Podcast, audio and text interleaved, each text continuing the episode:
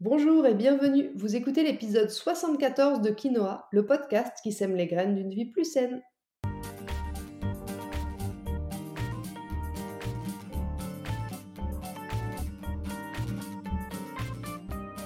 Je suis Julie Coignet, naturopathe spécialisée dans les troubles digestifs et les maladies inflammatoires chroniques de l'intestin. J'accompagne aussi les femmes enceintes, les enfants et les sportifs via des consultations sur Montpellier ou à distance et des programmes en ligne.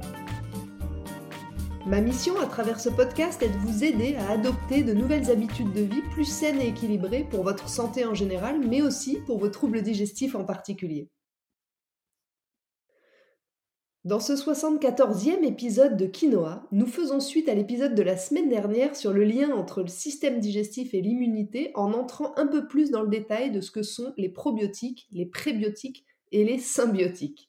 Et pour nous aider à y voir bien clair, j'ai eu la chance d'interviewer Léa Vauquier, docteur en pharmacie, spécialiste en micronutrition, créatrice de contenu suivi par plus de 60 000 personnes sur Instagram et auteur du livre Les conseils pharma de Léa.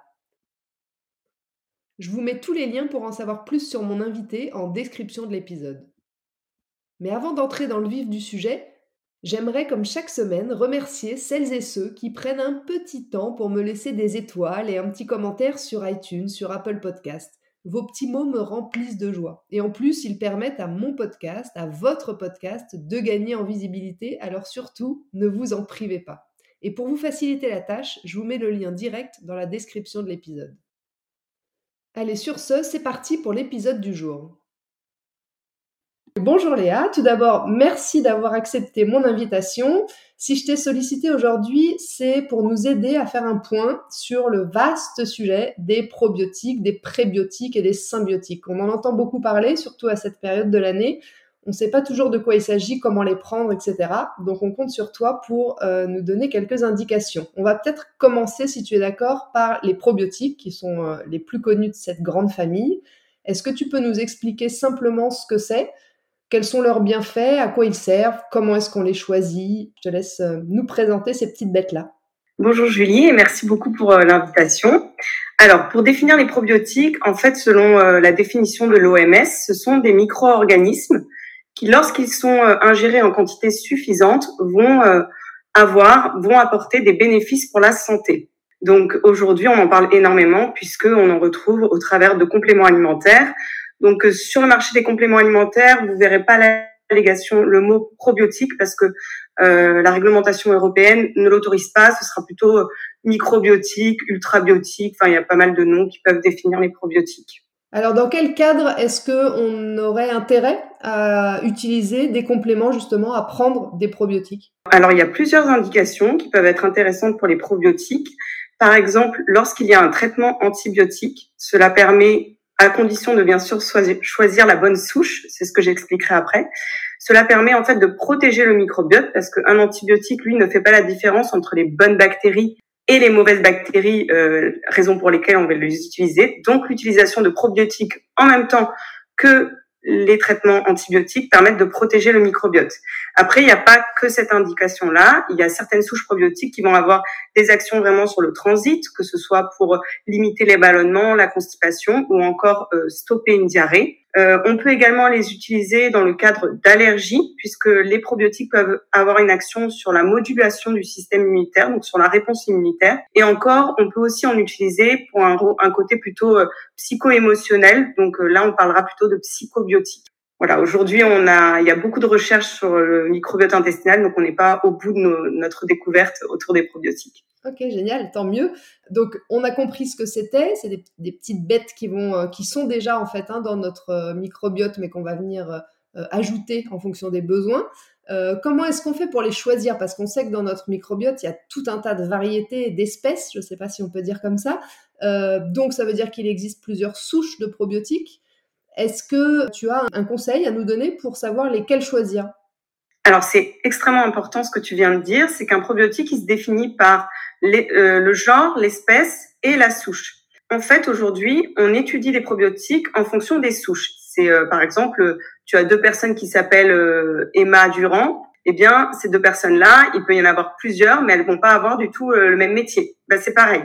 En fait, la souche, elle va définir que c'est bien cette personne-là dont on parle précisément. Et en fait, aujourd'hui, le problème dans le, on va dire l'étendue du marché aujourd'hui, c'est que souvent la souche n'est pas précisée et on ne peut pas extrapoler deux probiotiques, même s'ils ont, ils sont de la même espèce, à partir du moment où c'est des souches différentes. Il faut vraiment s'assurer que la souche que tu utilises, elle a été testée cliniquement pour une efficacité particulière. D'accord? Donc tu vas pas utiliser les mêmes souches quand tu veux une visée plutôt euh, modulation de l'immunité, allergie, que la souche que tu vas utiliser par exemple pour euh, quand tu as un traitement antibiotique. Donc déjà s'assurer de la bonne de la souche que tu utilises et aujourd'hui dans certains compléments alimentaires, tu as tu as ce qu'on appelle des souches de remplissage donc qui n'ont pas été testées cliniquement. Donc on ne sait pas en fait euh, quelles vertus elles vont avoir et ça existe aujourd'hui. Euh, après il faut s'assurer que ton probiotique, il va être résistant à l'acidité dans l'estomac et aux sels biliaires. Donc, il faut prendre des souches qui peuvent résister à tout ce qui se passe avant dans la digestion, avant d'arriver dans l'intestin. Ensuite, il faut aussi prendre des souches qui sont capables d'adhérer à la muqueuse intestinale, mhm. qui vont faire qu'elles vont plus ou moins rester longtemps dans le système digestif. Et enfin, il y a aussi la méthode de conservation. Donc, bien sûr, il faut euh, les conserver euh, à l'abri de l'humidité, parce qu'en général, c'est revivifiable. Donc, quand tu les, tu les ingères, elles vont euh, se réactiver quand elles vont arriver dans l'intestin.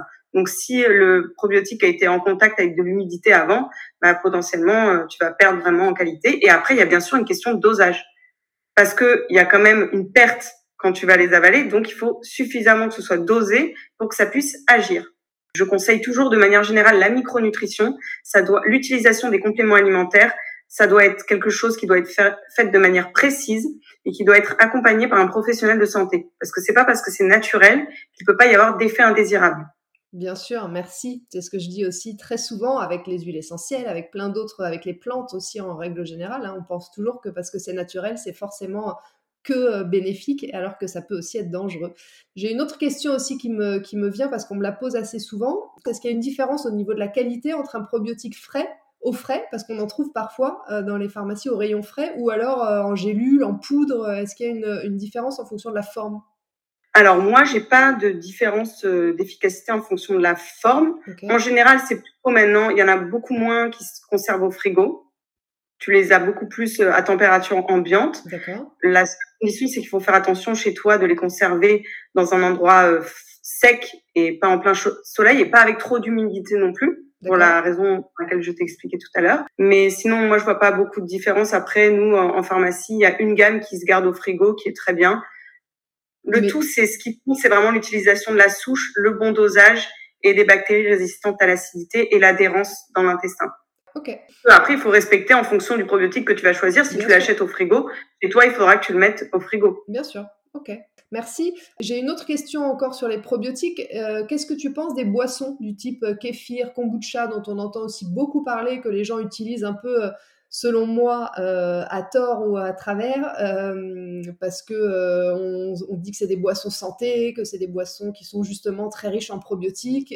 est-ce que tu penses que c'est intéressant comme boisson, premièrement, et est-ce qu'ensuite on peut les utiliser comme ça dans le quotidien, ou il faut quand même les utiliser sous forme de cure, comme on ferait avec des compléments alimentaires?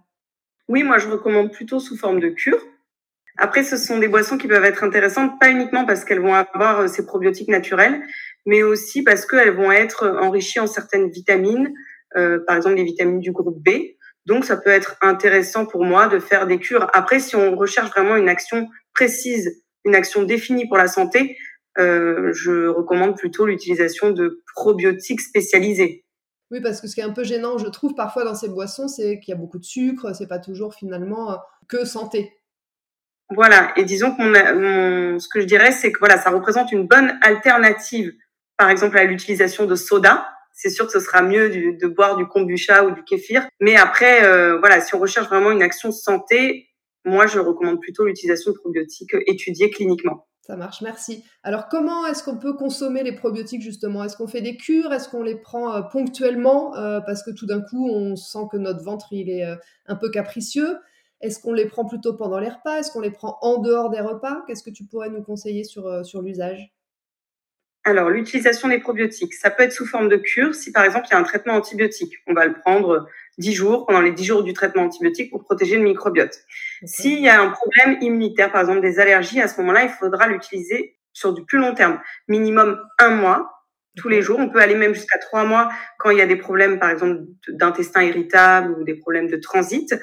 Et après, en fait, au bout de trois mois, on va pouvoir, par exemple, essayer de trouver une dose efficace. Ce sera pas forcément tous les jours, ça peut être euh, trois jours par semaine euh, euh, ou alors dix jours par mois. Voilà. Après, chacun va trouver son rythme de croisière. Ce qu'il faut bien comprendre avec les probiotiques, et ça, c'est, je trouve que le, les laboratoires trompent un peu les consommateurs sur ça, c'est que les probiotiques, ils ne refont pas la flore intestinale. C'est faux. Les probiotiques, ils vont avoir une action transitoire. Ils vont envoyer des messages. Ils vont avoir une action contre les pathogènes. Ils vont euh, moduler un peu le système immunitaire, mais c'est transitoire. Au bout d'un moment, tous les probiotiques que vous avez ingérés vont être éliminés dans vos selles plus ou moins à long terme, selon la rémanence d'action des souches. Mais en aucun cas, les probiotiques que vous avalez vont s'implanter et vont rester définitivement dans votre microbiote. Ça, c'est pas les probiotiques qui le font. Voilà. Ok, merci. C'est intéressant parce qu'effectivement, c'est pas le message euh, qu'on a la plupart du temps euh, quand on regarde toute l'étendue de l'offre qui ne cesse de se développer. Et ça, c'est vraiment très important de le préciser. Le facteur majeur qui permet de moduler positivement le microbiote intestinal, c'est l'alimentation et c'est notamment l'apport en prébiotiques et non en probiotiques. Les probiotiques, c'est un peu comme euh, c'est symptomatique, on les utilise pour une problématique particulière, mais vous n'allez pas agir sur le fond, vous n'allez pas refaire votre microbiote avec des probiotiques. Génial, merci. Alors justement, on va parler des prébiotiques, mais avant ça, une dernière petite euh, question pour finir sur les probiotiques. Est-ce que tu peux nous dire s'il y a des effets indésirables? Est-ce que par exemple, si on a déjà beaucoup de gaz, beaucoup de troubles digestifs, est-ce qu'il faut d'abord nettoyer, j'aurais envie de dire, les intestins, le système digestif avant de euh, prendre des probiotiques Est-ce qu'on peut les prendre en même temps? Est-ce que ça ne va pas amplifier les symptômes? Qu'est-ce que tu en penses? Les probiotiques, effectivement, peuvent avoir des effets indésirables. Ils peuvent engendrer des gaz, des ballonnements chez certaines personnes. Et puis, ce qu'il faut comprendre, c'est que notre microbiote, c'est vraiment une carte d'identité. On n'a pas tous les mêmes microbiotes. Alors aujourd'hui, on sait quand on fait des tests in vitro que cette souche-là, elle va plus ou moins, euh, voilà, agir par exemple sur les ballonnements. Mais en fait, après, il y a toujours une variabilité individuelle. Et il y a certaines personnes, ils vont vous dire, bah moi j'ai pris cette souche, ça n'allait pas du tout. Après, à ce moment-là, il faudra changer de souche la meilleure façon de faire, c'est bien sûr d'aller plus loin et de faire une, une analyse du microbiote pour regarder vraiment les bactéries qu'on a et après de faire du sur-mesure. Malheureusement, ça coûte cher, on ne peut pas toujours faire ça. Mais effectivement, les probiotiques, ça peut voilà créer des ballonnements, perturber le transit chez certaines personnes. Dans le cas, par exemple, de SIBO, où il y a déjà une, trop de pullulation bactérienne, ben, je ne vais pas conseiller de prendre des probiotiques par-dessus. Donc là aussi, ça, ça peut être une contre-indication. On ne conseille pas non plus, enfin moi personnellement, je ne conseille pas de probiotiques aux bébés euh, prématurés dont le système immunitaire est immature, ni aux personnes qui peuvent avoir un, une déficience immunitaire. Voilà, parce que ça peut, euh, dans certains cas, créer des réactions qui peuvent être néfastes. Il y a aussi des études qui ont montré qu'il y a certains probiotiques qui peuvent euh, transférer des gènes de résistance à certains antibiotiques. Du coup, c'est ça, on n'en parle pas non plus, mais ça peut faire partie des effets indésirables. Ok, d'où l'intérêt de bien se renseigner et d'éviter quand même de s'automédiquer sur ce type de sur ce type de produit. Ok, merci beaucoup. Tu nous as vaguement parlé des prébiotiques il y a quelques minutes. Est-ce qu'on peut revenir dessus du coup sur euh, ce que c'est par rapport aux probiotiques et puis leur intérêt justement, leur utilisation? Alors, les prébiotiques, pour imager, ce sont la nourriture des probiotiques. C'est ce qui va favoriser le bon développement de vos bonnes bactéries que vous avez en vous.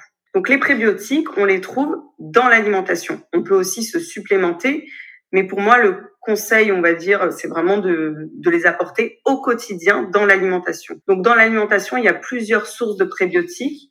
Il y a tout ce qui est source d'amidon résistant. Donc, c'est euh, en fait souvent euh, les gens mange, enfin, quand on mange des pâtes, il y a vraiment un moyen facile de créer ces amidons résistants, c'est de faire cuire vos pâtes, de les mettre au frigo, de les laisser refroidir pendant 6 heures et de les consommer ensuite froides. Ou de les, à la limite, de les faire réchauffer, mais sans les faire recuire. Et là, vous avez créé dans vos pâtes des amidons résistants qui ont un rôle euh, prébiotique, donc bénéfique pour votre microbiote intestinal. C'est valable pour euh, les, euh, les pâtes, le riz, les légumineuses, voilà, donc il y a les amidons résistants. Il y a aussi tout ce qui est source de bêta-glucane, donc euh, l'orge, l'avoine, le seigle sous forme de flocons, et également les champignons comme le shiitake, le maïtake, les pleurotes, très intéressantes. Et après, vous avez tout ce qui est aliments source de fibres solubles, donc euh, euh, le pissenlit, topinambour, les oignons, les salsifis, les artichauts, les asperges. De manière générale, les fruits et légumes sont riches en prébiotiques. Attention, par contre, la courgette la tomate et la salade n'en font pas partie. Et c'est souvent euh, les aliments qui sont les plus consommés. C'est ça, tout à fait. Ok, merci. Ah oui, dernière source de prébiotiques très très intéressante aussi, ce sont les polyphénols. Donc tout ce qui est fruits rouges, les noix, euh, le chocolat noir également, les épices, les herbes aromatiques, tout ça c'est très riche en prébiotiques. Donc c'est vraiment à intégrer dans l'assiette au quotidien. Ok. Donc si tout va bien et qu'on a un microbiote plutôt en bonne santé, on a intérêt à en intégrer régulièrement au quotidien. Si par contre on a déjà un déséquilibre et qu'on a, comme tu disais tout à l'heure, un SIBO, qu'on a un intestin un peu capricieux, est-ce qu'on a intérêt à quand même euh, continuer à nourrir ces bactéries ou est-ce que au contraire il faut peut-être éviter les prébiotiques dans ces cas-là? Alors quand on évite les prébiotiques, en général, c'est les régimes sans FODMAPs, mais c'est des régimes qui sont très contraignants et en fait, ils ont vraiment une répercussion sur la qualité du microbiote. Donc, même s'ils sont euh, faits, ça doit être instauré par un professionnel. Ça doit être fait sur une courte durée. Et après, il faut réintégrer petit à petit les aliments. Parce que sur du long terme, on peut pas avoir un microbiote de qualité sans consommer des prébiotiques. Donc oui, dans certains cas, on peut limiter euh, ces aliments, mais ça doit être sur une courte durée. Okay. Donc probiotique, on a bien compris. Prébiotique, nourriture du probiotique. Euh, maintenant, pour finir, est-ce que tu peux nous éclairer sur les symbiotiques? Alors, je ne sais pas si les personnes qui nous écoutent ont déjà entendu ce terme. C'est, selon moi, mais tu vas me, tu vas me dire si je me trompe, l'association entre les probiotiques et les prébiotiques. Alors, est-ce que tu peux déjà nous confirmer que c'est bien ça Et ensuite, euh, me dire l'intérêt de cette association et pour quel euh, type d'usage? Alors, c'est tout à fait ça. En fait, ce sont des compléments alimentaires où tu vas retrouver des probiotiques associés à des prébiotiques sous forme de fructo-oligosaccharides ou euh, ou GOS, ou alors encore maintenant, justement, des polyphénols. Et l'avantage, c'est que ça permet en fait de bah, favoriser le bon développement du microbiote et de favoriser l'action des probiotiques. Okay. Voilà. Donc, je trouve que c'est un plus, effectivement, quand on prend une supplémentation en plus de ça, d'avoir recours euh, possible à une action euh, associée des probiotiques et des prébiotiques. Ok, je pense que c'est beaucoup plus clair maintenant pour euh, nous. En tous les cas, est-ce que tu as quelque chose que tu aimerais ajouter? Oui, je, voulais, je voudrais souligner l'importance. Il faut savoir que le microbiote intestinal, il se met en place entre 0 et 3 ans. Et qu'à 3 ans, on a potentiellement le microbiote qu'on aura à l'âge adulte, même si après, c'est possible quand même de le moduler de manière différente. Mais donc cette période-là, elle est primordiale et c'est pour ça que la diversification alimentaire, le fait d'allaiter ou pas son bébé, tout ça va conditionner le, la bonne euh, qualité du microbiote de l'enfant, ce qui va déterminer vraiment euh, sa santé pour l'avenir. Donc attention à cette période-là lors de la diversification alimentaire, de bien exposer l'enfant à une grande diversité d'aliments et notamment à des aliments prébiotiques dès la diversification alimentaire. Ok, Super, merci beaucoup. Merci Léa. Je pense que, comme je le disais, les choses sont maintenant bien plus claires. Est-ce que tu as une actualité, toi, de ton côté, que tu voudrais euh, euh, partager avec nous? Ben Justement, j'anime une formation qui dure deux, jours euh, sur la nutrition et la supplémentation de la femme enceinte et allaitante et du jeune enfant. Et on parle justement beaucoup du microbiote intestinal, de la mise en place de ce microbiote et aussi de la relation entre l'intestin de la maman et la glande mammaire et donc l'allaitement parce qu'il y a vraiment un lien direct et donc très intéressant donc, pour ceux qui souhaitent se former c'est euh, avec Oreca formation et c'est le module 14 que j'anime. Ok génial bah écoute je mettrai le lien dans la description de l'épisode comme ça si ça intéresse certaines personnes elles pourront te rejoindre. Merci encore. Je ne manquerai pas de te solliciter de nouveau pour ton expertise euh, tout à fait complémentaire à la mienne si jamais je me pose d'autres questions sur euh, certains types de compléments. Merci Léa. À bientôt. À bientôt, merci. Voilà, sur ce, l'épisode 74 de Quinoa touche à sa fin. Je vous remercie de l'avoir écouté jusqu'ici, j'espère qu'il vous a plu et qu'il vous aura éclairé sur les bienfaits et les usages des probiotiques, des prébiotiques et des symbiotiques. Si vous pensez que le sujet peut intéresser certains de vos amis, n'hésitez pas à leur transférer ou à le partager sur vos réseaux sociaux. Je vous invite également à vous abonner à ma newsletter pour ne rater aucun épisode du podcast, mais aussi pour suivre mon actualité et profiter de conseils chaque semaine directement dans votre boîte mail. La semaine prochaine, dans l'épisode 75 de Quinoa, nous allons parler de vos chères articulations et de ce qui cause leur inflammation plus ou moins chronique et plus ou moins douloureuse. En attendant, si vous voulez me faire un petit coucou ou échanger, j'en serai ravie et je vous attends sur Instagram, juliecoignet-du8 naturopathe. Et n'oubliez pas, Comme le disait très bien l'abbé Pierre, il ne faut pas attendre d'être parfait pour commencer quelque chose de bien. À bientôt!